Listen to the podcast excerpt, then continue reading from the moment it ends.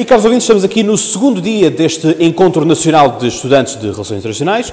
Hoje, dia 9 de maio, que é dia da Europa, mas começámos o dia justamente a falar de algo que também tem sido muito importante nestes últimos dias, e em especial destaque para dia 1 de maio também, que é justamente a Venezuela. E estamos aqui com o professor uh, Marcos Ferreira, que foi o moderador deste painel onde se falou justamente da crise na Venezuela. Crise humanitária, crise política, crise económica, crise social, enfim, é o descalabro, não é? Como os nossos oradores fizeram questão de sublinhar, a crise tem muitos vetores e é muito complexa. É uma crise política, claramente, é uma crise social, é uma crise económica, tem muito a ver com o modelo económico da Venezuela nos últimos 100 anos. É uma crise que, no fundo, é um novo episódio de crises cíclicas que a Venezuela tem, tem vivido por causa da monocultura do petróleo, mas também pela forma como o sistema político se vai articulando com essa, com essa economia.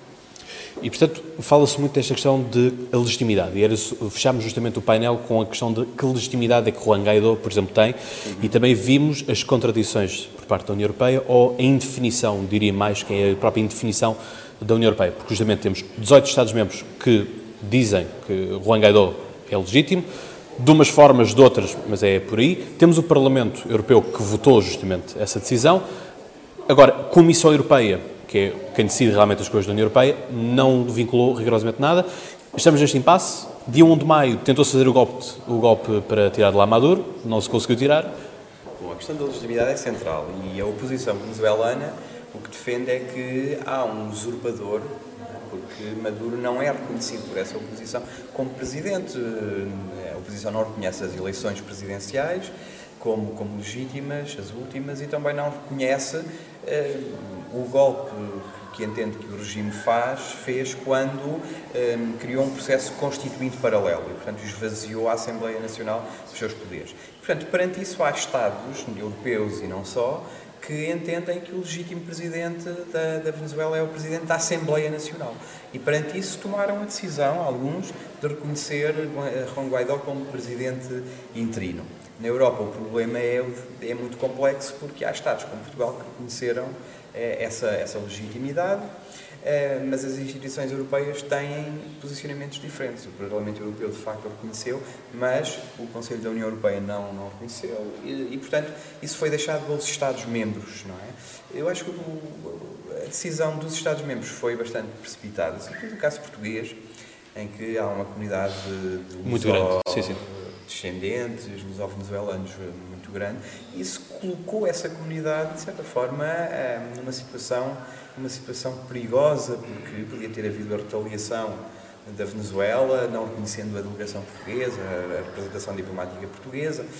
Eh, nas últimas semanas, o governo português mostrou-se mais cauteloso e, portanto, a questão nas últimas semanas tem sido relativamente à possibilidade que, os, que a própria oposição venezuelana coloca e o Presidente dos Estados Unidos coloca, de uma intervenção militar. Aqui é que as questões, a questão começa a colocar-se perante os, os, governos europeus, porque neste momento uh, ninguém uh, assume que possa haver uma intervenção militar pelas consequências nefastas que, que, isso, que isso traria para a Venezuela e para toda a região. Portanto, uma questão é reconhecer que há, de facto, uma, uma gravíssima crise política, económica e social humanitária na Venezuela, outra coisa é saber o que fazer, como intervir para, para resolver esta situação. E, portanto, temos aqui, parece-me a mim, uma posição mais conciliadora que é a do México e do Uruguai, que têm tentado uma via um, intermédia para, para resolver a, o conflito, uh, mas que tem, tem sido esvaziada uh, de espaço e de oportunidade política precisamente pela forma como os Estados Unidos e a União Europeia, ou os Estados da União Europeia, têm assumido uma defesa mais uh, uh, direta de, de, da oposição venezuelana, portanto, não deixando muita oportunidade para a conciliação.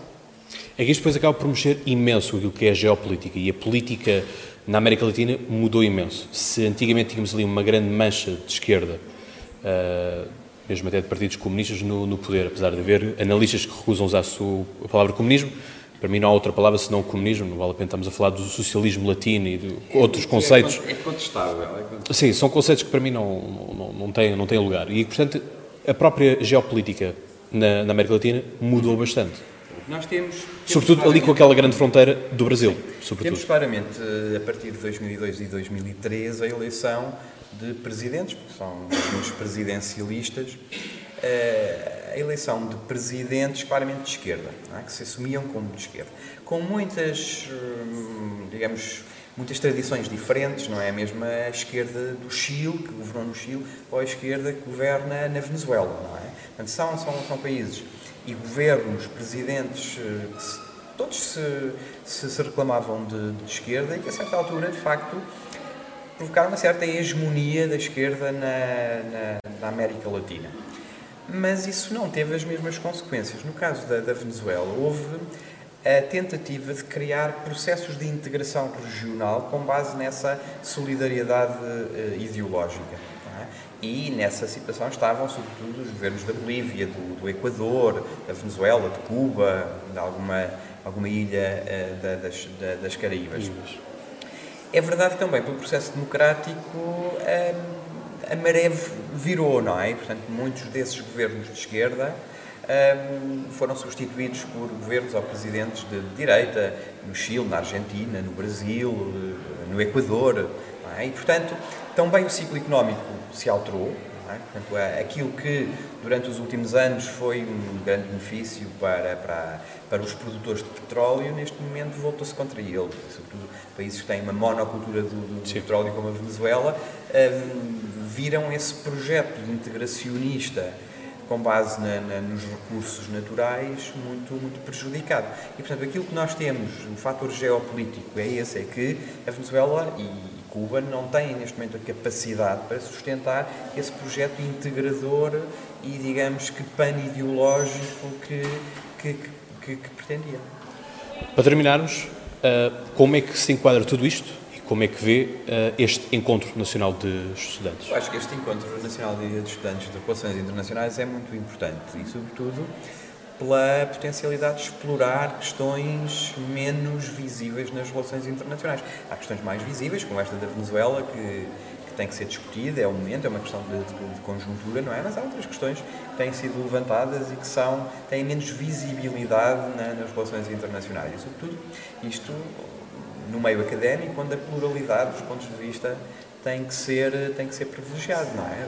Acho que o mais importante quando estamos na academia é, sobretudo, a discussão, o debate, ter pessoas com visões diferentes, perspectivas diferentes sobre, sobre as, mesmas, as mesmas questões e, portanto, incutir, no fundo, a cultura do debate, da, da, discussão, da pluralidade, que no fundo é o que, é, que as, as universidades têm o dever de, de, de cultivar e de alimentar. Muito bem. Professor, muito obrigado. Foi um gosto ter aqui na conversa. Igualmente. Caros ouvintes, em relação a vocês, já sabem, amanhã, dia 10, é o último dia, vamos estar aqui na mesma no ISCSP, com outras temáticas e não se esqueçam que na próxima semana vão já ter todos os debates com os cabeças de lista para as europeias de 2019. E como eu digo, e vocês sabem de cor, até lá tenham boas conversas.